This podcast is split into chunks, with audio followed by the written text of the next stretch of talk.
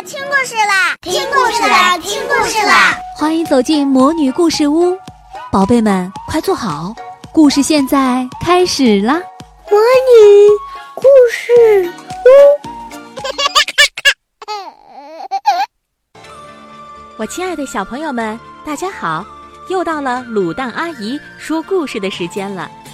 今天我们要讲的故事是《八仙的传说之铁拐李小成鱼霸》。具体讲的是什么呢？且听鲁蛋阿姨慢慢道来。成仙之后的铁拐李游历人间，惩恶扬善，替老百姓消灾解难。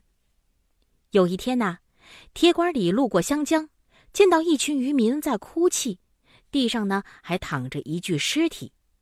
铁拐李忙上前打听，说：“这是发生怎么一回事儿了？大家怎么是这个状态呢？”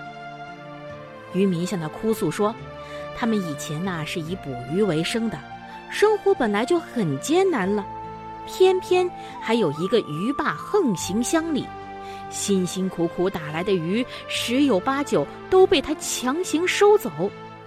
这个渔民因为咽不下这口气，前去理论，一家人却遭到了鱼霸的殴打，女儿还被抢走了。渔民含恨自尽了。铁拐李决心替渔民讨回公道。他变出一个小小的陶罐，托在手里，在鱼市周围吆喝。我有长生不老的秘方，谁有钱把我的小陶罐装满，我就把这个秘方给谁。正在遮阳伞下敲脚架手、悠闲自在的鱼霸，觉得这是好事送上门来了。他这两天刚收上来几袋渔民的血汗钱，便把铁拐李叫到眼前，说：“我给你钱，你给我秘方啊！你要是耍把戏。”我可对你不客气。铁拐李笑了笑，把陶罐递了过去。鱼爸先是从钱袋里一枚铜钱一枚铜钱的往里面装，说来也真是奇怪，小小的罐子，好几把铜钱扔下去，连罐底儿都铺不满。鱼爸心里有些纳闷了，索性拎起钱袋子往下倒。那个钱袋子可比陶罐大多了，可是陶罐好像是深不见底，几袋的钱都倒光了，离陶罐的口总是差那么一大截儿。鱼霸暗想，这是遇到会法术的异人了。虽然鱼霸很恼火，但是有言在先呢，既然陶罐没有装满，那就暂时认输吧。铁拐李转向一旁观战的渔民，把陶罐里的钱往外倒。呵，小小陶罐像是藏了什么机关。呵，这小小的陶罐啊，像是藏了什么机关。那几袋子的铜钱又原封不动的倒了出来。铁拐李将钱一一还给了渔民。那一方输钱的渔霸自然是很不服气。听说钱都分给了渔民，那更是气不打一处来了。他打算再赌一把，将家中所有的金银财宝一股脑的用车拉了过来。他就不信那小小的陶罐都能装得进去。于爸说：“铜钱比你的陶罐口小，你还可以耍花样。我这一车车的金银财宝，你还能装得进去吗？你要是输了。”乖乖的把秘方交出来。铁拐李还是拖着罐子，镇定自若的说：“我的话当真，你说话也要算数。”铁拐李将陶罐斜放在地上，罐口对准了小推车，然后做了一个往里面请的手势，口中念道：“推车，推车，进罐子。”只见。推车又渐渐的由大变小，就在众人凝神屏息的时候，小推车像一只小蚂蚱一样轻巧的蹦进了陶罐里。渔民们齐声喝彩，鱼霸目瞪口呆。见满满一车一车的金银财宝全都没有了，鱼霸哪里能善罢甘休呢？他命令家丁将铁拐李拿下，同时连忙去抢陶罐。不料，家丁的手刚刚伸过来，铁拐李身形一晃，就没有了人影。原来他一股烟似的飘进了陶罐里。鱼爸大惊失色，抄起罐子往地下猛砸，罐子哗啦一声碎了，竟然是空无一物，铁拐李和金银财宝全都消失的无影无踪了。鱼爸慌忙的带着家丁四下里寻找，来到了江边，看到铁拐李正在将钱分给渔民。看着自己的金银财宝一个也不剩，鱼爸真是恼羞成怒，和家丁一起将铁拐李团团围住。几个人如饿狼扑食的围住了铁拐李。虽然铁拐李拄着拐杖，可是啊，他闪转腾挪，灵活自如，谁也进不了他的身。见拿不下铁拐李，鱼爸一计不成，再生一计。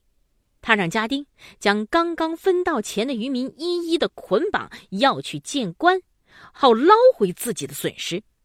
铁拐李连忙阻止，他说：“一人做事一人当，你们把他放了，我就把金银财宝全都还给你。”鱼霸已经领教了铁拐李的神意，一心只想要回钱，就把渔民给放了。路边呀，有一块大石头。铁拐李用拐杖轻轻的敲击，将手指点压在上面。鱼爸不由得瞪大了眼睛，只见石头的颜色渐渐的发生了变化，变成了一大块金光闪闪的金子。这不就是点石成金吗？看着金石头，鱼爸心花怒放，但是他转念一想。起了更大的贪心，金子再多，那总有花完的时候啊。要是有了点石成金的手指，岂不是想要多少金子就有多少金子吗？面对鱼爸的无耻要求，铁拐李一点儿也没有拒绝。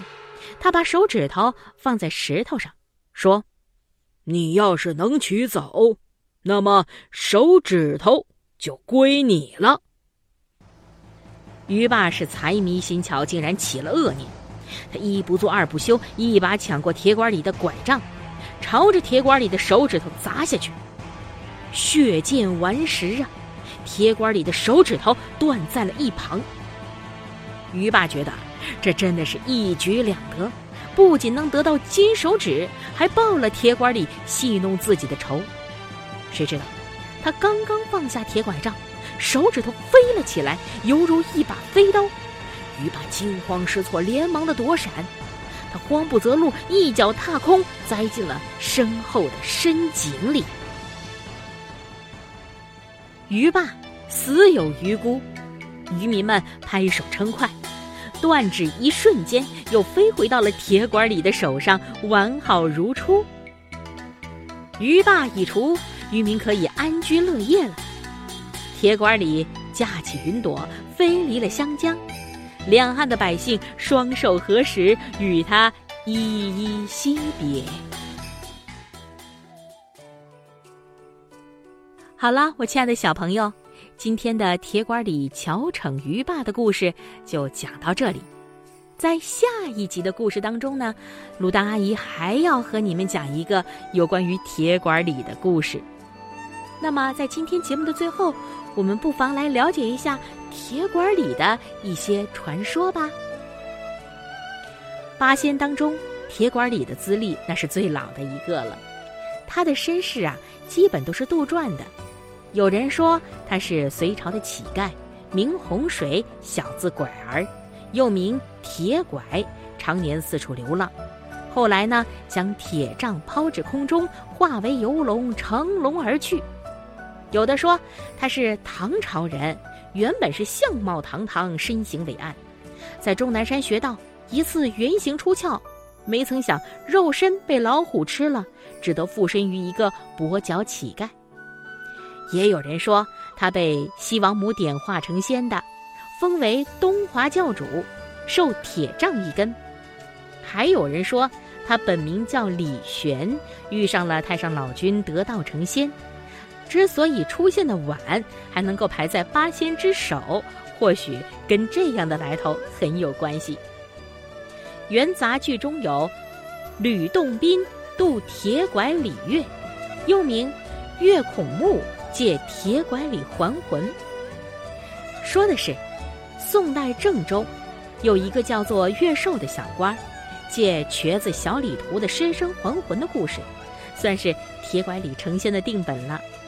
这出戏的结尾呢，李月唱道：“铁拐李有正义心，吕洞宾有冠世才，张四郎曹国舅神通大，蓝采和拍板云端里响，韩湘子鲜花腊月里开，张国老骑驴儿快，我访七真游海岛，随八仙赴蓬莱。”可见当时已经流行八仙的叫法了，同时。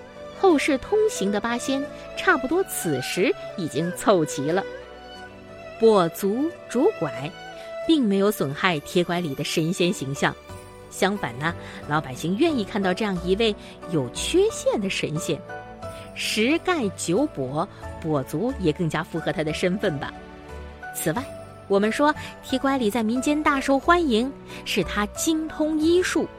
传说他是江湖游医出身，拿手的本领就是用草药外敷，专治跌打损伤。还有的传说他成仙之后精于药理，长于药膏，责备乡里。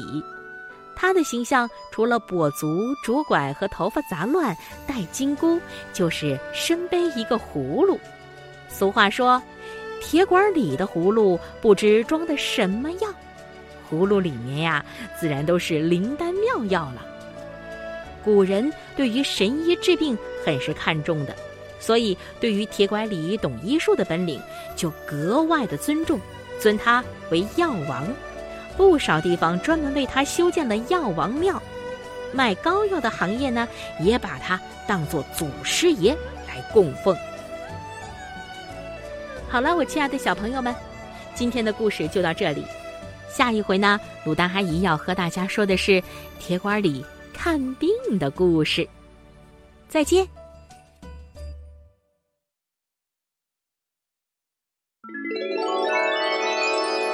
亲爱的小宝贝们，今天的故事就讲到这儿了。